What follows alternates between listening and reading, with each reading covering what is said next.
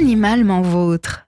Animalement vôtre Vincent Coupry. Bonjour à toutes et tous et bienvenue dans Animalement Vote sur Sun. Aujourd'hui, je voudrais aborder un sujet particulièrement grave, la greffe d'organes. Pourquoi un tel sujet dans ma chronique sur les animaux? Parce que très récemment, une équipe américaine est parvenue à greffer un foie de porc à un humain. L'expérience s'est faite sur une personne en mort cérébrale, avec bien entendu l'accord de la famille. L'objectif était de vérifier si une fois greffé, le foie allait fonctionner normalement. Le greffon est resté en place pendant trois jours, durée prévue de l'étude, et s'est avéré totalement fonctionnel tant dans son rôle producteur de bile que dans son rôle détoxifiant. De plus, l'organe semblait être en parfait état à la fin de l'expérience. L'objectif actuel de cette opération ne serait pas de greffer un foie et de le laisser en place définitivement, mais d'implanter un greffon le temps de trouver un foie humain compatible. Cette greffe pourrait aussi donner le temps à un foie malade de se régénérer et ainsi éviter une greffe définitive. Cette implantation d'un organe d'une autre espèce n'est pas une première. Des xénogreffes, c'est ainsi qu'on les appelle, ont déjà eu lieu ces dernières années. Si des tentatives sont décrites dès le XVIe siècle, les premiers essais sérieux ont eu lieu vers 1905, avec la greffe d'un bout de rein de lapin à une enfant. Outre des techniques pas totalement au point, l'obstacle principal est le rejet du greffon par l'organisme receveur, que le donneur soit humain ou animal. De nombreux essais seront faits par la suite, et à l'exception de la greffe de cornée, elles se soldent toutes par des échecs liés au rejet. Ce ne sera qu'avec la découverte de médicaments anti-rejet dans les années 60 que les médecins parviendront à empêcher l'organisme de rejeter le greffon. Revenons aux greffes d'organes animaux. Alors que le transfert d'organes est une technique bien maîtrisée par la médecine moderne, les organes disponibles ne suffisent pas à couvrir les besoins. Si en France nous sommes tous donneurs par défaut, c'est-à-dire qu'à moins de s'être volontairement inscrit dans une liste de personnes refusant de donner ses organes lors de son décès, les médecins sont autorisés à prélever sur toute personne dont les organes sont en état de l'être. Pourtant, les listes d'attente sont encore très longues, trop pour assurer la survie de certains patients. En effet, en dehors de la moelle osseuse, du foie et du rein, les dons d'organes ne peuvent provenir que de personnes décédées, dont les organes sont encore en bon état et compatibles avec les malades. Et les dons de foie et de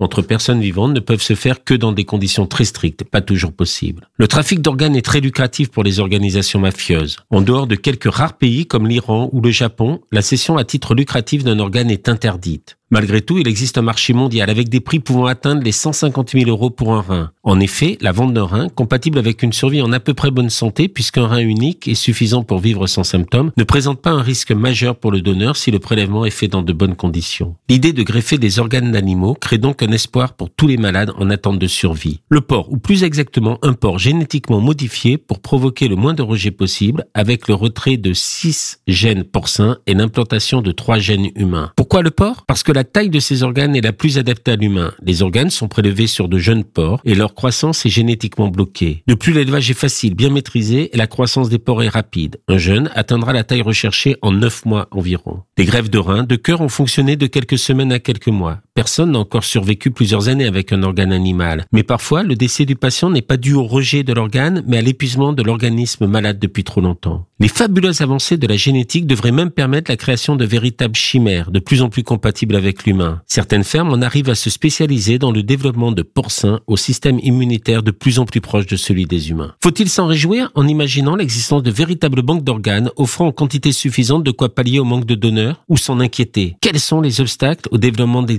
xénogreffes tout d'abord, une inquiétude toute scientifique. La recherche d'un porc à la génétique la plus proche possible de celle de l'humain, pour limiter les rejets, présente le risque de sélectionner des maladies, bactéries, virus, qui actuellement ne contaminent que les porcins et qui pourraient se transmettre à l'humain avec des conséquences imprévisibles. On sait aujourd'hui que nombre de maladies récentes sont d'origine animale. Viennent ensuite les questions éthiques. Peut-on envisager de n'élever des animaux que dans le seul but d'utiliser leurs organes? Dans le cas du porc, les élevages ont déjà comme objectif l'utilisation du porc comme nourriture. Pour nombre de chercheurs, cet aspect ne serait donc pas un obstacle. Pourtant, certaines associations de protection animale s'opposent à ce que des animaux deviennent, selon leurs termes, des entrepôts d'organes à disposition car ce sont des êtres complexes et intelligents. Un aspect religieux intervient aussi en raison de l'utilisation de greffons porcins. La loi juive, comme l'islam, interdisent l'élevage et la consommation de porc. Une telle approche médicale serait-elle en opposition avec les préceptes de ces religions? Comment alors gérer une inégalité d'accès aux soins? Pour autant, plusieurs autorités religieuses ont affirmé que rien ne s'opposait à l'utilisation de greffons d'origine porcine dès lors qu'elle est la seule possibilité pour préserver la vie humaine. Si l'utilisation de greffons porcins sur les humains pour pallier le manque d'organes disponibles n'en est encore qu'au stade expérimental, on voit qu'elle va poser de nombreuses questions éthiques sur lesquelles il faudra bien trancher. Même si l'on sait déjà que lorsque ces techniques seront maîtrisées, il sera difficile de les interdire, tout au moins à une partie de la population mondiale. Il est donc urgent de prendre cette évolution médicale en compte. Je vous remercie pour votre écoute et vous dis à très bientôt dans Animalement Votre sur Sun.